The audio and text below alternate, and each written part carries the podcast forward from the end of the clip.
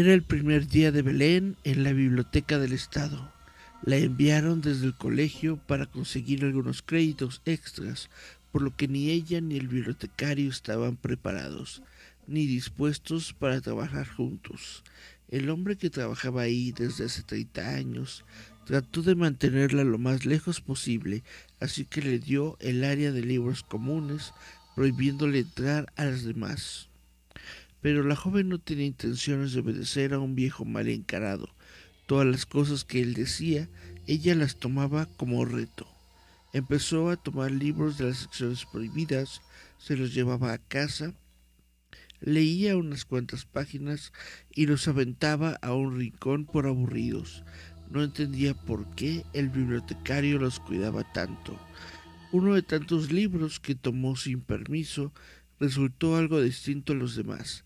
Estaba cubierto con piel, como muchos otros, pero era una piel tan tersa, delgada y tan suave que invitaba a acariciarla más de una vez. No tenía ningún título, editorial o ilustración en la portada. En realidad, no tenía nada, ninguna marca que dañara aquella bella piel. Entonces, lo más lógico era leerlo para conocer su contenido. Cuando la chica lo hizo, una ligera brisa alcanzó a enfriar sus pies y después le siguió por todo el cuerpo al ver que en realidad tenía en sus manos un diario, en donde se relataban hechos macabros acontecidos en la vida de una persona desconocida. Las cosas que se narraban ahí rebasaban por mucho las peores películas que había visto en su vida. Tenía el miedo clavado en la espina, pero aún así algo la motivaba a seguir leyendo sin parar.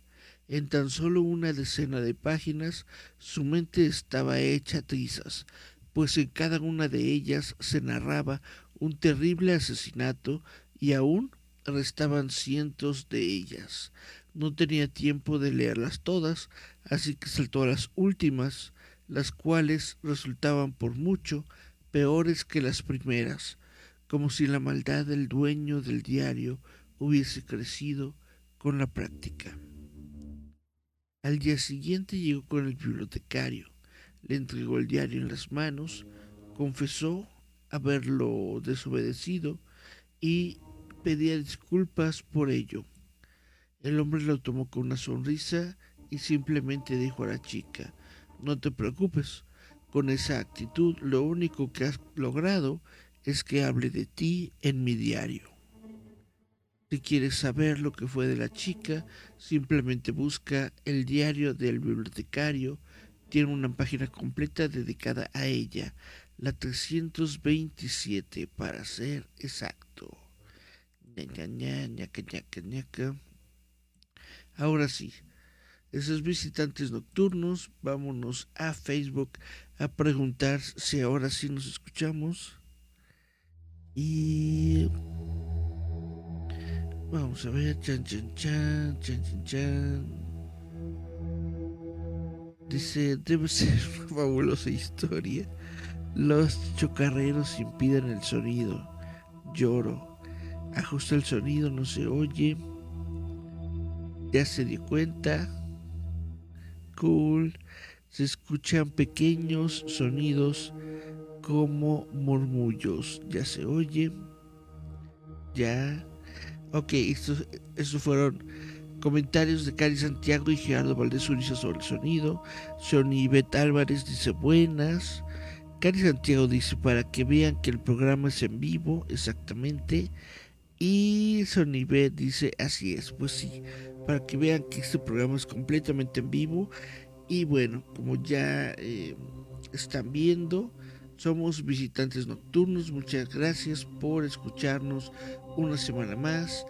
Y la semana pasada me parece que fue Fabián eh, quien había eh, sugerido el tema de los nahuales. Creo que fue Fabián, aunque no recuerdo completamente quién había sido.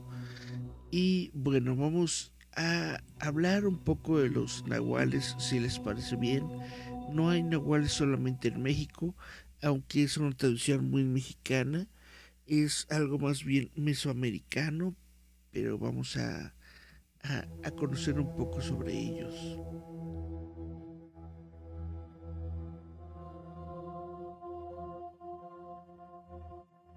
Nahual, también llamado Nahual o Nahual, es diferente. Em, vaya, e, es la misma pronunciación, pero lo utilizan con G o con W. Es N-A-H-U-A-T-L, Nahuatl. Es dentro de las creencias mesoamericanas. Eh, se refiere a una especie de brujo o ser sobrenatural que tiene la capacidad de tomar forma animal. El término refiere tanto a la persona que tiene esta capacidad como al animal mismo que hace las veces de su alter ego o animal tutelar. El concepto se expresa en diferentes lenguas nativas con diferentes significados y contextos. Más comúnmente, entre los grupos indígenas se denomina nahualismo a la práctica o capacidad de algunas personas para transformarse en animales, elementos de la naturaleza o realizar actos de brujería. En maya, el concepto se expresa bajo la palabra chulé, que se entiende precisamente como espíritu. La palabra deriva de la raíz chul, que significa divino.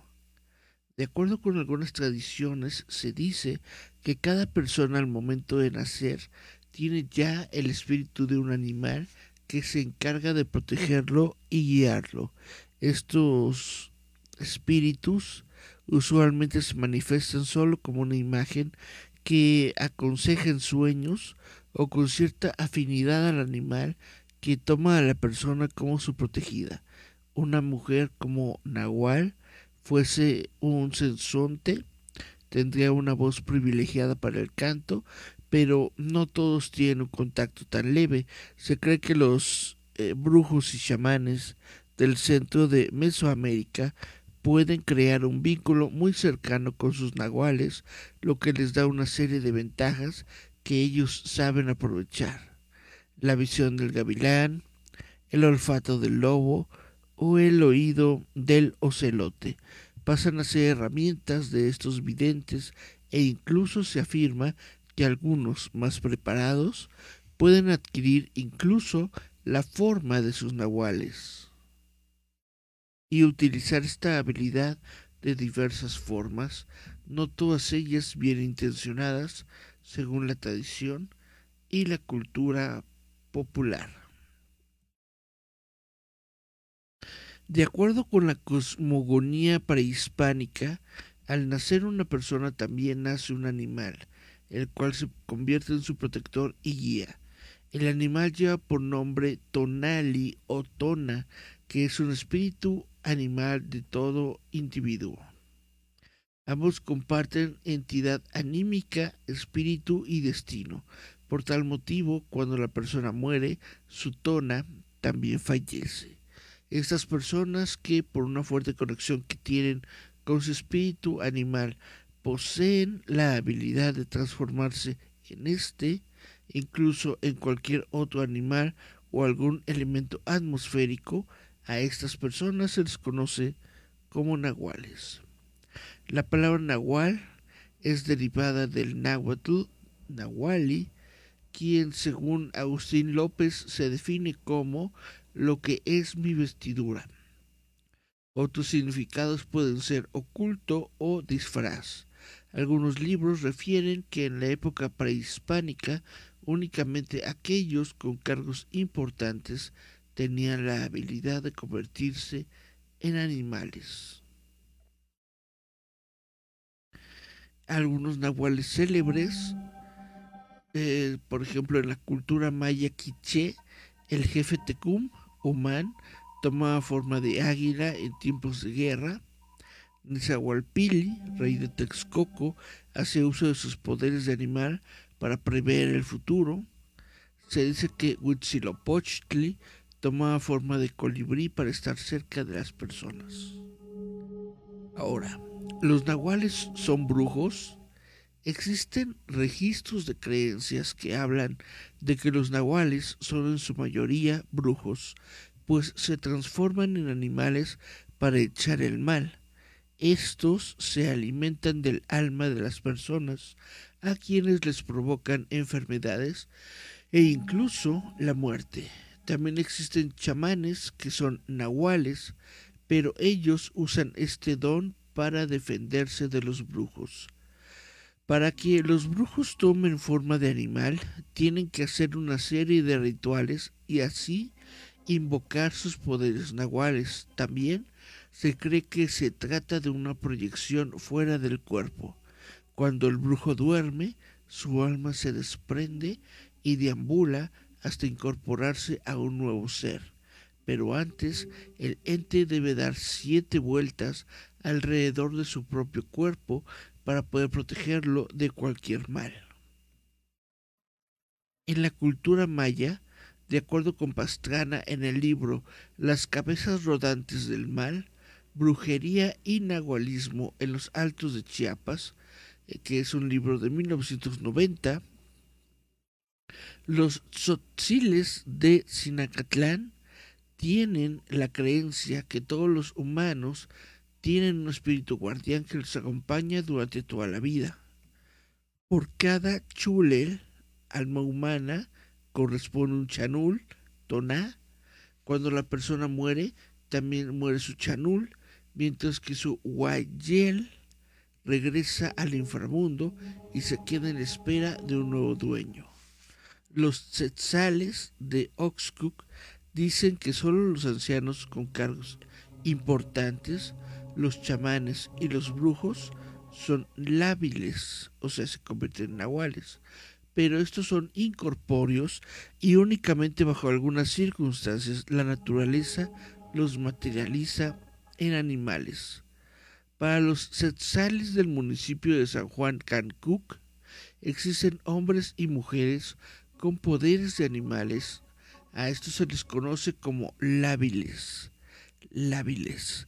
Estos seres usan sus poderes para enfermar a las personas e incluso matarlas.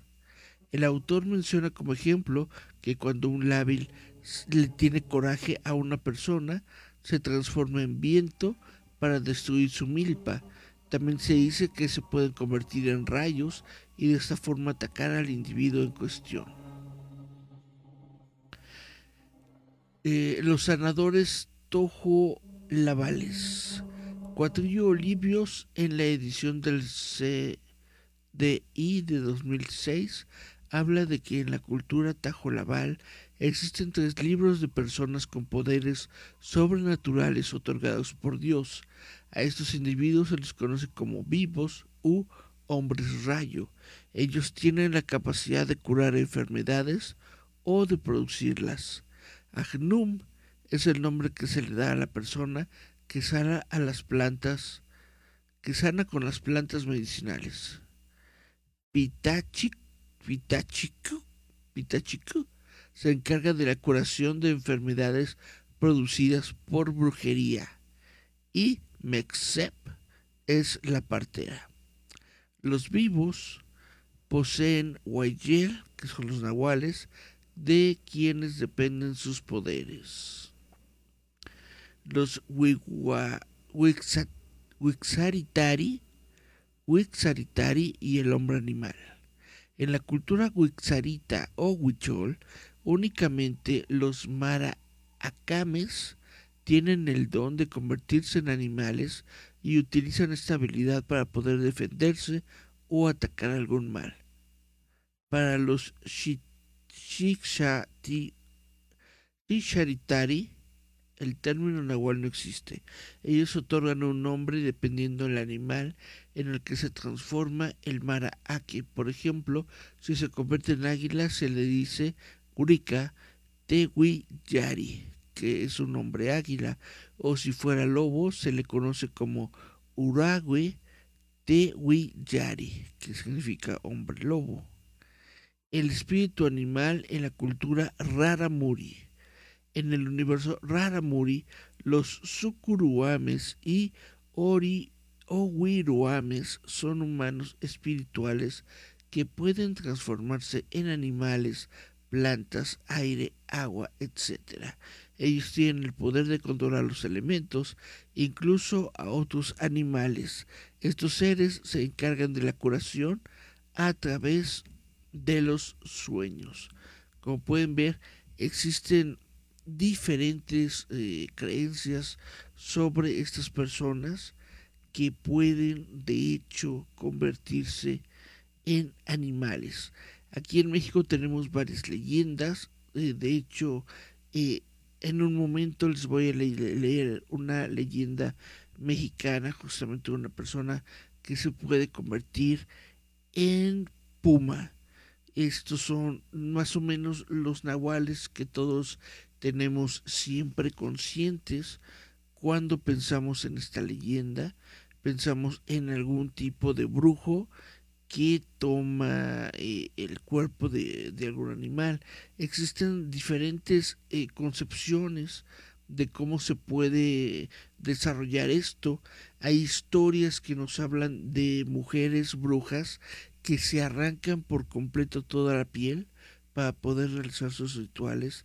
Se vaya, tienen curada de alguna manera una piel, la piel de algún animal entonces se quitan la piel humana y eh, se, se, montan, se, se, colocan la piel del animal y con ello este, logran convertirse en ese animal para salir y hacer sus cosas y entonces necesita uno encontrar el lugar en donde la bruja se en donde en donde es la casa de la bruja tomar su su piel humana y rociarla con sal para eh, que ya no pueda regresar la bruja a ella y se tenga que, quedar como animal durante toda su vida y entonces ya van y la cazan y, y, se la comen, hacen un festejo, carnitas y todo, ¿no?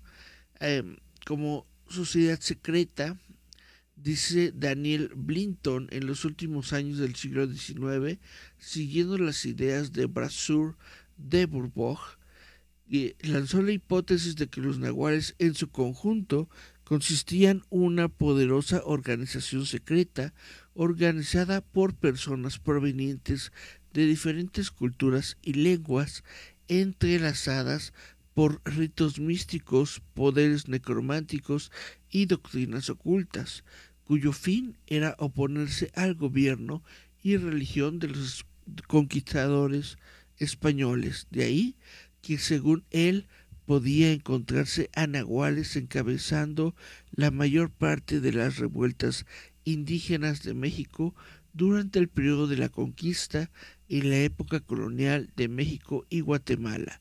No obstante, Brinton no desechaba las relaciones del nahualismo con aquellas del animal tutelar y las personas con supuestos poderes sobrenaturales. Sin embargo, esa teoría ha sido desechada por investigaciones posteriores como la de Foster y López Austin, señalando que Brinton mezcló diversas tradiciones, expresiones religiosas y folclore para introducirlas todas dentro de la categoría del nahualismo y que además en su época no había aún suficiente información sobre la diferencia entre eh, nahualismo y tonalismo. Y bueno, eh, se ofrece la referencia más temprana en español del término nahual la hace Antonio de Herrera en su obra Historia General de las Indias Occidentales en el año 1622, que sin embargo informa sobre la década de 1530 en la provincia de Serquín en Honduras. Dice, muchos años duraron estas supersticiones, el demonio los engañaba y aparecía como león tigre o coyote, porque de estos animales de rapiña hay muchos en esta provincia. A estos llamaban nahuales, que era como decir guardadores o compañeros, y cuando moría el pájaro, también moría el indio que estaba con él.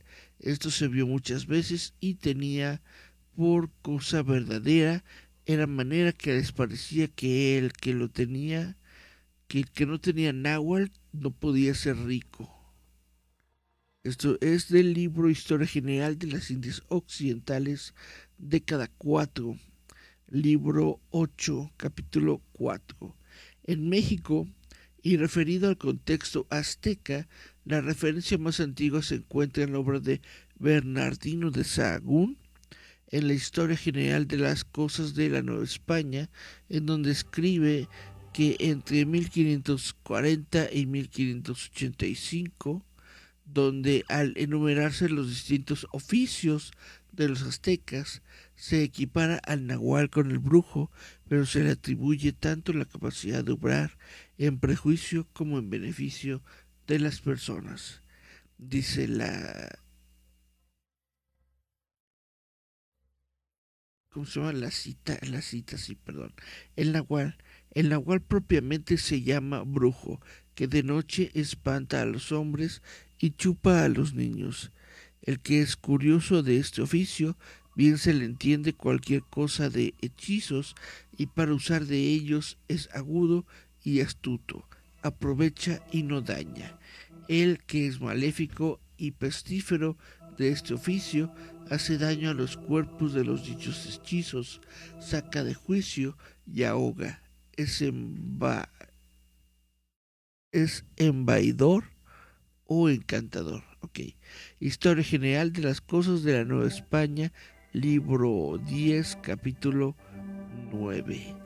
Chan, chan, chan. Vamos a ver si alguno tiene comentarios sobre todo esto de los brujos.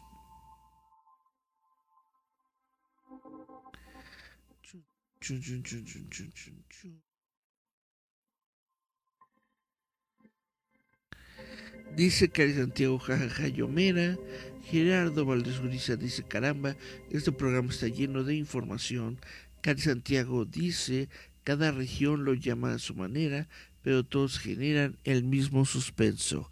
Gerardo Valdés Uriza dice, escalofriante lo de las brujas. Así es. Es muy interesante la, vaya, la, la cultura de las brujas, porque uno pensaría que solamente la tenemos a partir de la colonia, cuando se introduce el cristianismo en México, pero pues como podemos ver, la brujería es una tradición que lleva varios años, varias décadas. Desde la época prehispánica teníamos personas que eran llamadas curadores, curanderos, etcétera, que se dedicaban justamente al oficio de eh, sanar a las personas o de hacerles el mal. A estas personas que sanaban, pues eh, conforme fue pasando el tiempo, se fueron convirtiendo en, en, médicos, en, en, magos, bla, bla, bla, y estas personas que hacían el mal, pues dieron lugar a conocer lo que ahora sabemos o que conocemos, nombramos como brujos. Y de estos brujos, pues se conocen un montón de historias, un montón de leyendas sobre lo que hacían, sobre lo que no hacían, sobre sus rituales, etcétera. Existen, vaya, pues varias historias dentro de nuestro folclore de lo que puede y no puede hacer un brujo, que de hecho creo que deberíamos dedicarles un programita también a los brujos, a los brujos mexicanos, qué es lo que hacen y lo que no hacen, cómo lo hacen y para qué lo hacen.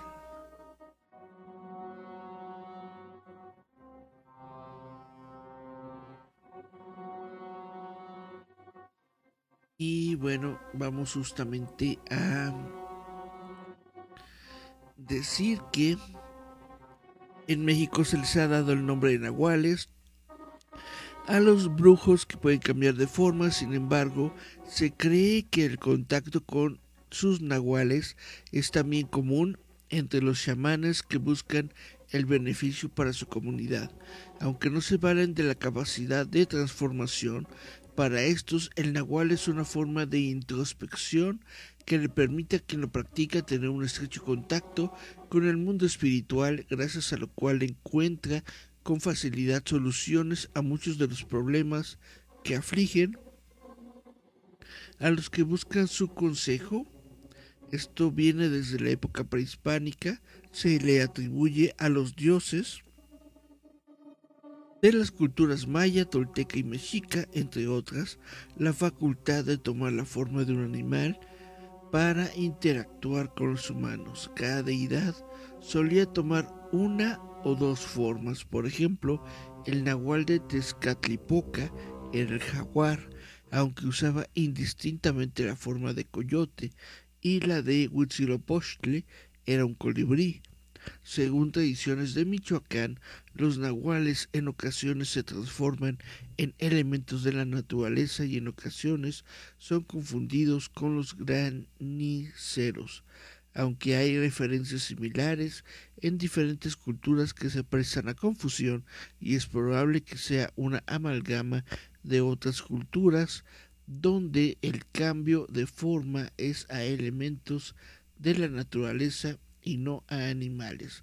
Pues me refiere a, de hecho, a dos series de televisión de los ochentas de mi época. Una es Brave Star. No sé si alguno de ustedes, chavitos, recuerda Brave Star. Yo creo que, que Gerardo no, no lo ha de recordar porque Gerardo es más de ver películas y no series de televisión animadas. Pero Brave Star era de hecho un, em, una persona de los Estados Unidos, eh, una persona originaria de los Estados Unidos, ¿a qué me refiero con esto? Con una persona de origen indígena, pero de los Estados Unidos, de los Estados Unidos era eh, de estas personas que, pues de hecho, comparten, yo digo, supongo, eh, algunas creencias y tradiciones con eh, los mexicanos o los indígenas mexicanos que estaban en la región en esas épocas. Y bueno, esta persona podía justamente controlar sus poderes animales, ¿no? Si necesitaba ver de lejos decía vista de águila y, y podía ver, ¿no? Podía ver muy lejos, si necesitaba fuerza decía fuerza de oso y que fuerza de oso, vista de halcón, eh, águila, yo no me acuerdo, utilizaba varios poderes de diferentes animales. También me acuerdo del fantasma, el fantasma que camina. El fantasma es un eh, superhéroe de la cultura pulp. La cultura pulp se desarrolló durante los años 30, si no estoy yo equivocado. Eh, se desarrolló dentro de cómics, pero también se desarrolló dentro de la radio. Estas historias de, de héroes fantásticos, justamente. El fantasma que camina era eh, un personaje que era eh, caucásico, como, como vaya, como los americanos de su época, pero vivía en la jungla, en la jungla de Shambhala. De nuevo, no, no estoy completamente em, seguro de que se llamaba la jungla, pero creo que se llamaba la jungla de Shambhala, en donde tenía la tradición justamente de ser el fantasma que camina. No tenía superpoderes, pero hubo eh, una serie de televisión que se llamaba Los Defensores de la Tierra, en donde de hecho sí le dieron poderes, le dieron poderes de animales y tenía la capacidad de, de, de llamar esos animales. Decía, por la ley de la selva, el fantasma que camina solicita la fuerza de diez tigres. Y así, ¿no? Se veía el, el espíritu de los tigritos, chu, chu, chu, entrar a su cuerpo y entonces él podía, eh, gracias a esto, pues ser más, más fuerte, más ágil, más este, un, superhéroe en forma. Eh, otra, otro personaje que podemos mencionar es el Capitán Planeta, aunque esto ya es, eh, ligeramente más moderno, es como de los años noventas, si no estoy completamente mal, en donde cinco chavitos tenían anillos y cada uno de estos anillos les brindaba, le brindaba a cada quien un poder, ¿no? Eh, tenían el anillo del corazón, del fuego, del aire, de la tierra. Cuando se unían los cinco elementos, podían conjurar al capitán planeta.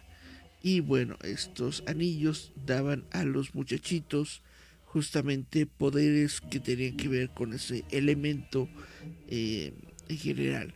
El anillo de la tierra le daba al chavito eh, poderes de la tierra, el anillo del aire daba poderes del aire, el anillo del corazón permitía como que confundir a las personas y tratar de controlarlas, pero pues, la, persona que tenía el anillo del corazón como que era demasiado, demasiado bueno, demasiado honesto para utilizarlo. De hecho creo que era una, una, una niña.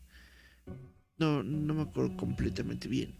Pero bueno, es como que parte de nuestra cultura, parte de nuestra de nuestro folclore, otorgar las habilidades de la naturaleza a seres humanos. Es como parte de nuestras creencias darle habilidades sobrenaturales que forman parte de la naturaleza a seres humanos para que puedan llegar a, completar algún tipo de meta que de otra forma podría eh, significar demasiado, demasiado complicada. Eh, podemos hablar incluso de la, de la época griega, de, de, los mitos griegos, en donde justamente Poseidón, Perseo, bla, bla, bla, son humanos o demi-humanos a los que eran otorgados habilidades a través de los dioses para justamente poder eh, desarrollar sus tareas. Entonces es algo que está muy arraigado dentro del folclore, de la cultura humana, este, esta onda de las habilidades animales, de tomar forma de animal o inclusive de tomar eh, solamente eh, elementos de los elementos, literal, ¿no? Agua, fuego, viento, corazón. Vamos a leer los comentarios que tengamos. Dice Cari Santiago, sí, noventas, amaba al Capitán Planeta, el corazón era la moral, exactamente, el corazón lo tenía un hombre. Ah, era... Era un chavito que era, que, que era también indígena, indígena americano, ¿no? Si no estoy si no estoy equivocado, creo que sí lo era. Bueno, este es más o menos mi cobertura de lo que es los nahuales, una muy, muy, muy pequeña, muy eh, ligera y por encima investigación sobre lo que son los nahuales. Espero que sea, eh, pues, interesante para ustedes. Espero que sea buen tema de discusión en esta noche de viernes, sábado, para todos ustedes. Y bueno, vamos, si les parece bien, a leer una historia. Esta es la parte favorita para mí del show, en la que voy a mi libro de que se llama Historias de cuento ficción. Le digo mi libro no porque sea mío, sino porque yo lo compré. Les déjenme ponerle un aquí está una señal de en dónde voy para poder darles eh, contexto no para poder hablarles de este libro vamos a sobre este libro este libro que les leo cada semana se llama Historias de Cuento Ficción. Está escrito por Isaac Martínez Valero. Es español. Es un, tiene un total de 22 cuentos, de los cuales apenas llevamos como 6. No, bueno, no, no sé cuántos llevamos, pero bueno, es un total de 22 cuentos cortos de diferentes y variadas temáticas que eh, tiene tres solapas, escritos entre los años 2007 y 2016. Estos relatos abarcan desde el género del terror hasta el de la literatura fantástica, pasado, como bien dice el título, por la ciencia ficción. En historias de cuento ficción seguro que encontrarás muchas historias que te sorprenderán y fascinarán. Cualquiera de los relatos incluidos en el libro te proporcionará una lectura amena con la que pasar un buen rato. Esto se llama Historias de cuento ficción. Se los recomiendo mucho. Se encuentra dentro de la biblioteca de Google. Yo lo tengo justamente en mi biblioteca de libros de Google. Y ya que estamos hablando de Google Play o de Google Books, los invito porque ahí se encuentran las revistas de eh, Roboto. Como todos ustedes saben, yo me dedico a eh, administrar ese sitio web que se llama roboto.mx y el podcast de eh, noticias sobre la cultura popular Giant Metal Roboto y justamente nosotros tenemos a disposición de cualquier persona las revistas de Roboto. Hasta el momento tenemos 13 revistas, me parece, 13 números, con varias páginas, con como 26, 20 y tantas páginas cada revista, que ustedes pueden encontrar justamente en la tienda de Google, en la tienda de eh, Google Books, completamente gratis, sí, creo que son completamente gratis, entonces pueden ir directamente a Google y leerlas. Y bueno, ya después de esos pequeños anuncios, vámonos pues de lleno a leer esa historia que se llama El General. Nada más, sirvo un poquito de agua y comenzamos.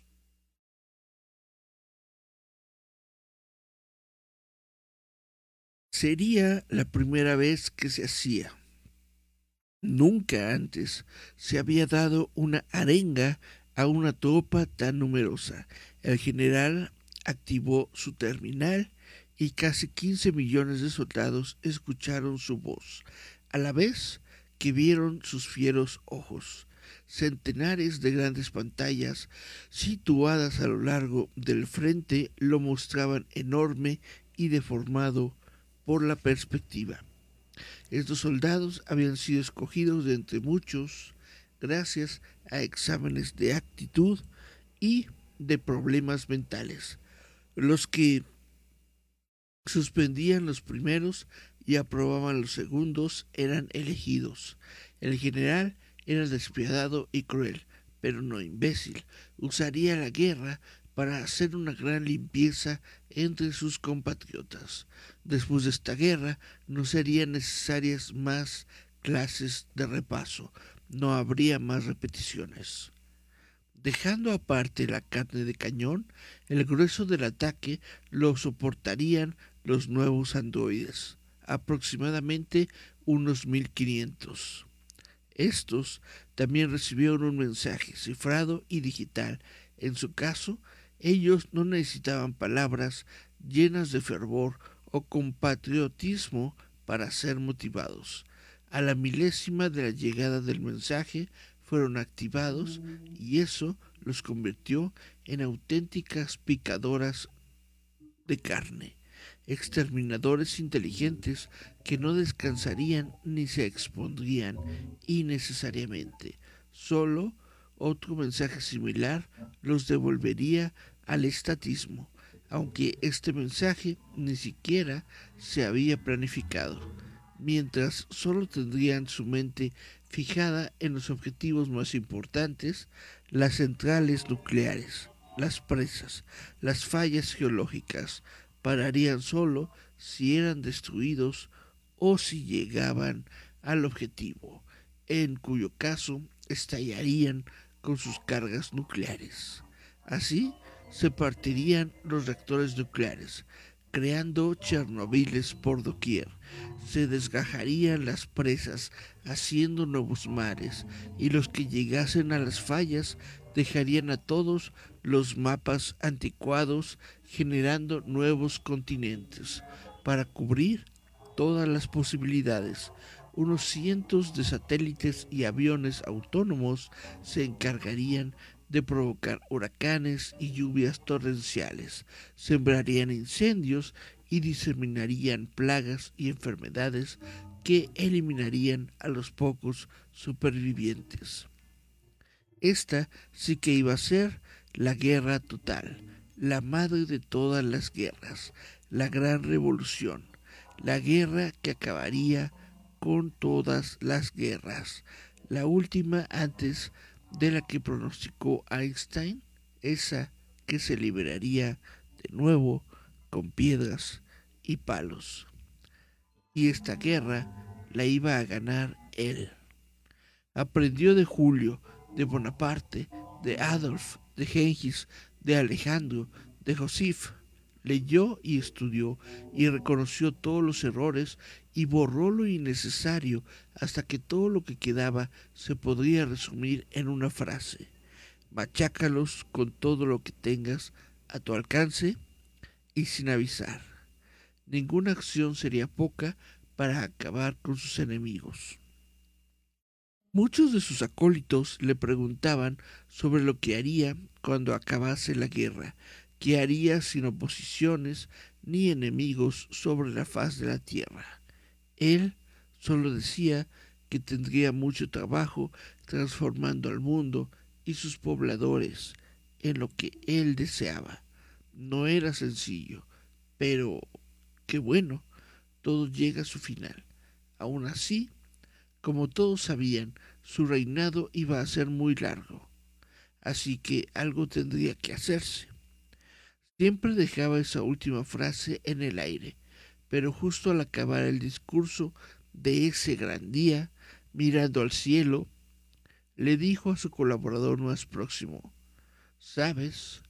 Ahora que ya puedo dejar de mirar al horizonte, puesto que pronto todo esto estará bajo mi mano, puedo mirar al cielo y ver cientos de estrellas que no conocen de mi poder, miles de sistemas que no sabrán de la paz que existe en la tierra. Esta será nuestra meta a partir de ahora. ¿Y por dónde comenzaremos, Señor? Lanzaremos naves a Sirio, Pegaso, Ofioco, Regulus, da igual el sitio, lo que sea. Buscaremos pueblos para conquistar y en cuanto los encontremos les daremos tiempo formaremos a nuestra opinión pública contra ellos y al final los aniquilaremos.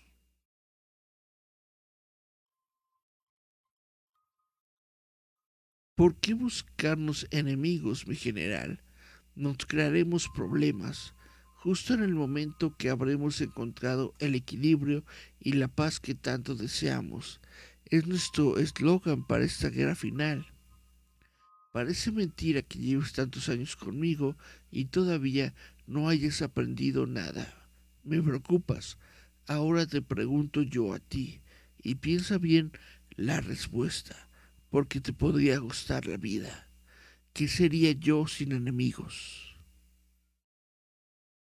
Mientras el segundo al cargo palidecía visiblemente, el ataque final comenzó ñaca, ñaca, ñaca. ¿Qué sería yo sin enemigos? ¿Qué sería un em, dictador sin enemigos? Tendría que tendría que regir, ¿no? Tendría que controlar la tierra, yo supongo. Y supongo que eso no es tan, no es tan fácil. ñaca, ñaca, ñaca. Dice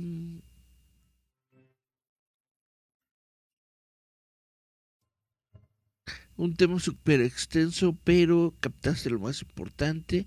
Espero yo que así sea. Dice, dale, venga la historia. Ya le dimos. Dice Cari Santiago, ¿me pasas el link de las revistas Porfi? Sí, como no. te paso el link en unos momentos. Y bueno, pone Karen Santiago cara de asustada. Tenemos tres eh, personas viendo el programa, pero yo supongo que ya se fue a dormir el líder porque ya no nos está platicando. De todas formas, pues ya estamos llegando a lo que es el final de esto que se llama eh, visitantes nocturnos. Vamos a la parte final que es justamente leer el libro de las leyendas mexicanas y como les dije, como hoy tenemos el programa dedicado a los nahuales, vamos a leer una leyenda mexicana que tiene que ver con nahuales. Yeah, yeah, yeah. Vámonos a nuestro libro de leyendas, así como la Barney Bolsa. El libro de leyendas te ayudará a encontrar leyendas. Chan, chan, chan. Ah, que sigo, dice de Uriza, qué padre. Bueno, esta leyenda se llama El hombre puma. Esta es una leyenda poco conocida. Se dice que ocurrió en los alrededores de una lechería, lugar en donde también se desarrollaba la crianza de animales como vacas, cabras, becerros y otros. Por mucho tiempo, el lugar había sido muy tranquilo y agradable para vivir y para trabajar. Todos los habitantes se conocían entre sí y llegaban y llevaban una muy buena relación. Sin embargo, un buen día ocurrió que por la zona andaba merodeando un puma silvestre que ya había atacado a varias terneras y hasta una yegua. Todos sabían que se trataba de este tipo de animal, pues los rastros dejados en sus ataques así lo evidenciaban. Los habitantes de aquel rancho se empezaron a preocupar, porque cada día el acecho de este animal era mayor y se corría el riesgo de que el puma, en un momento dado, los atacara a ellos también. En una ocasión, el supuesto puma se introdujo hasta los corrales de las casas matando y devorando a los cerdos y las gallinas e hiriendo a los perros. Esa noche también mató a algunas yeguas y vacas que estaban desprotegidas, durmiendo en las partes en que no había cercas o alambradas. Al amanecer, varios hombres del poblado analizaron a los animales muertos y meditaron acerca del peligro. Al parecer, el puma que había matado a esos animales era muy grande, pues las huellas que dejaba así lo revelaban. Casi de inmediato, decidieron ir a buscar a ese animal hasta donde fuese, para cazarlo, armados con machetes y ondas. Salieron hasta la parte más alta de la montaña, caminaron un buen rato y no pudieron encontrar nada. Sin embargo, sus deseos de encontrar al puma para acabar con él los llevaron por un extenso valle lleno de veredas y arbustos, donde se separaron para rodearlo y no darle oportunidad alguna de escapar. Su plan era acorralarlo, con la ayuda de muchos perros feroces. También utilizaron tambores para ahuyentarlo de un lado a otro. Al cabo de un rato, el, el puma quedó cercado arriba de un árbol. La noticia de que el peligroso puma estaba ya acorralado se corrió por todo el pueblo como reguero de pólvora. Poco a poco fueron llegando más valientes cazadores, sin embargo, Nadie se acercaba debido a la impresionante figura del animal, que era enorme y se veía bastante peligroso. Algunos de los hombres retiraron a sus perros y dejaron de sonar los tambores para finalmente atacar al animal, que se hallaba azorado, queriendo tocar a sus cazadores, pero no se decidía a hacerlo porque eran demasiados. Estos hombres, a su vez, lo miraban con temor y precaución, pero no se acercaban a más de unos metros. Solo un valiente, de nombre Miguel, decidió enfrentarlo. Este valiente cazador se enrolló varios trapos en los brazos y con algunas ramas de árbol se protegió como si fuesen escudos.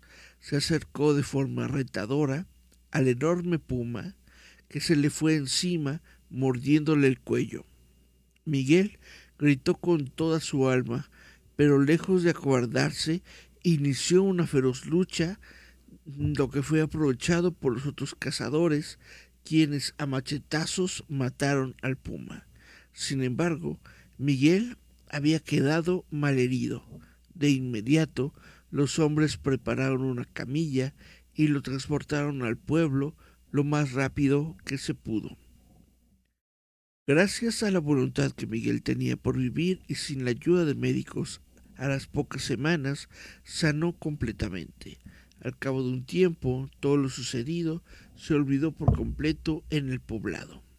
Cierto día, Miguel y su esposa estaban tranquilamente en casa, viendo cómo en la noche apareció una pálida y enorme luna llena que iluminó el cielo estrellado.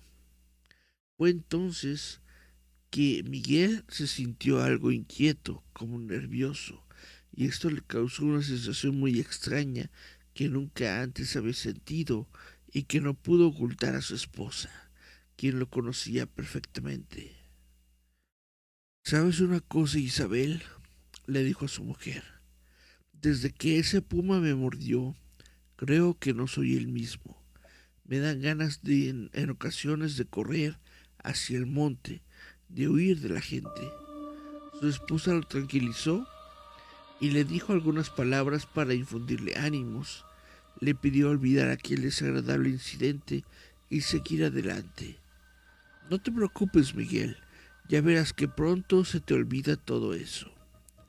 Después de algunos días, el hombre volvió a sentir esa extraña sensación, justamente cuando la noche caía y había luna llena, pero esta vez las cosas fueron más graves. La cara y el cuerpo de Miguel iban transformándose de forma aterradora. Poco a poco, sus ojos comenzaron a llenarse de sangre. Sus venas saltaron como gruesas raíces sobre su morena piel y su voz se tornó ronca y hueca. Lleno de pánico y desconcierto al no saber qué le ocurría, llamó a su esposa, y ella al mirarlo se llevó una terrible impresión. Él, con gran desesperación, le pedía que lo amarrara a una pesada columna de concreto que había en el centro de su casa. Sin embargo, ella no lo hizo. Miguel sentía con horror que poco a poco se le iba metiendo el demonio y tenía miedo de hacerle daño a su esposa. Isabel salió corriendo sin pensarlo más para pedirle ayuda a su compadre. Llegó, casi sin aliento, a la casa de éste y le contó todo lo que estaba sucediendo a Miguel. Salieron velozmente hacia la casa, pero desafortunadamente él ya no estaba. La situación se tornó angustiante. Corrieron por todo el cuerpo buscando a Miguel por entre las casas pero para su mala fortuna no pudieron encontrar rastro alguno de él, por lo que optaron por regresar. El compadre, quizás sin poder creer lo sucedido, dejó a la preocupada esposa para ir a su casa. Isabel todavía estuvo un rato despierta esperándolo, pero Miguel no llegaba. Finalmente se quedó dormida, vencida por el agotamiento de tantas emociones. Despertó por la mañana cegada por la luz del sol y el canto de los gallos. La preocupación que había sentido volvió en ese momento, ya que Miguel no había regresado. Aún. Esperó otro rato y después salió para ir a avisar de lo ocurrido a los familiares de su esposo, pero sorpresivamente apareció éste, dejando a Isabel sin respiración. No podía creer lo que veía. El cabello le había crecido con exageración y lo traía erizado. Sus ojos lucían saltones de forma impresionante y de la boca le escurría sangre muy espesa, como baba. Sus ropas estaban desgarradas. Miguel, con voz cavernosa y ronca, la llamó por su nombre, pero ella estaba tan aterrada que no reaccionaba. Parecía estar hipnotizada. A su vez, Miguel poco a poco volvía a la normalidad y ella lo iba reconociendo hasta que él volvió a tener la apariencia de siempre. Isabel cayó a sus pies llorando, sin poder entender lo que le ocurría a su esposo, pero aunque no sabía qué era, estaba seguro de que no era algo de este mundo. Cuando las cosas se calmaron un poco, Isabel curó las heridas de su esposo y lo bañó. Mientras él le contaba todo lo sucedido esa noche, durante todo el día permanecieron juntos, tratando de darse ánimos y valor el uno al otro. En el pueblo se reportaron algunos animales muertos, atacados por un supuesto puma. Los días pasaron y Miguel había regresado a la normalidad. Él y su mujer trataban de olvidarse del terrible incidente, pues no comprendían lo que había pasado y además no sabían a quién recurrir para buscar ayuda. Pensaban que nadie iba a creerles su asombrosa historia. Lo que no imaginaban es que al poco tiempo, al volver la luna llena, Miguel volvió a tener las mismas extrañas sensaciones. Su mujer dormía y no pudo darse cuenta de que se repetía la terrible historia. El hombre comenzó a verse pálido, no pudo articular palabra alguna y de pronto, al mirarse al espejo, se llenó de horror, pues todo su cuerpo había cambiado de nuevo. Tenía ahora una bestial apariencia, peor que la vez anterior. Perdió la noción de lo que sucedía y salió como un felino hambriento en busca de alimento. Regresó al día siguiente de nuevo bañado en sangre. Los habitantes del pueblo denunciaron el ataque de un enorme puma que había matado a sus animales. Este misterioso suceso ocurrió de nuevo una y otra vez hasta que un día, tal como había pasado antes, todos los valientes se pusieron de acuerdo y salieron a cazar al puma al caer la noche.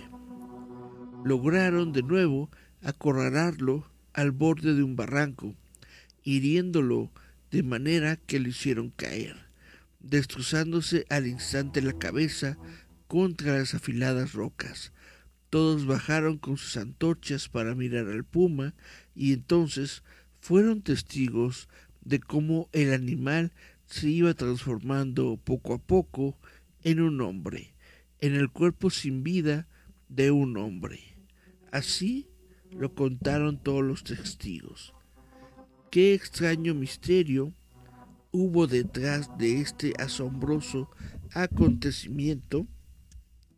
¿Sucedió en realidad o solo era una alucinación colectiva? ¿Era un puma ordinario el que había matado a los animales? Quizá nunca se sabrá la verdad, pues se trata solo de una leyenda más. Como dato curioso, se sabe que los crímenes violentos aumentan de forma considerable durante las noches de luna llena. ¿Será una coincidencia o tendrá algo que ver con estos misterios aún no resueltos? Pues esa es una teoría, de hecho, una teoría que dice que justamente los crímenes de odio, los crímenes pasionales, los crímenes realmente sangrientos ocurren siempre en una noche de luna llena. Bueno, esto es lo que les tengo para el programa del día de hoy de visitantes nocturnos. Espero que haya sido de su agrado Espero que los haya entretenido un poco. De nueva cuenta les platico que yo soy Eric Contreras Ayala. Yo tengo el sitio web roboto.mx. Estamos aquí en la página de Facebook de Roboto MX. Y les platico esto porque ya estamos cumpliendo seis añitos de estar con vida. Seis añitos ya el proyecto puede ir a la primaria. Y bueno, esto de visitantes nocturnos es algo apenas, apenas muy reciente. Este es el programa número 11. Entonces apenas llevamos poquito más de tres meses, me parece, haciéndolo. Sí, no, más o menos. Hay cuatro semanas en un mes. Como unos mm, tres meses haciéndolo. Entonces eh, espero, espero que esté siendo de su agrado. Espero que sí esté gustándole a la gente. Apenas estamos pues buscando, tratando de buscar nuevo contenido que sea atractivo, que sea bonito e interesante para la gente que nos está escuchando, que nos está viendo cada semana. Y bueno, tengo entendido que también Cari Santiago va a comenzar su proyectito eh, los miércoles. Vamos a poder eh, escuchar acerca de ella los miércoles. Y también de manera pues eh, general los invito a escuchar a ver el proyecto de Gerardo Valdezuriza todos los jueves a través también de su Facebook. Es em, como les digo Gerardo Valdezuriza así como se escucha así como se ve todos los jueves a las 9 es su programa y después le, están dedicando eh, una hora de dibujo los jueves y una hora de dibujo los viernes a través de Instagram.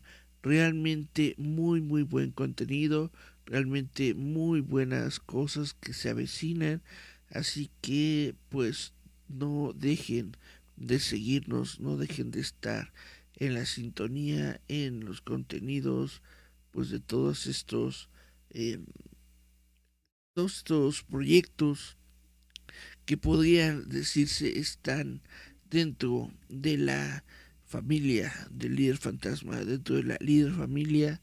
Gracias a todos. Vuelvo de nueva cuenta a decirles que yo soy Eric Contreras Ayala. Nos escuchamos, vemos la próxima semana, jueves, para seguir con las noticias ñoñas por lo tanto, Visitantes Nocturnos regresa hasta dentro de una semana. Nos escuchamos, vemos en una semana. Chao, chao, chao.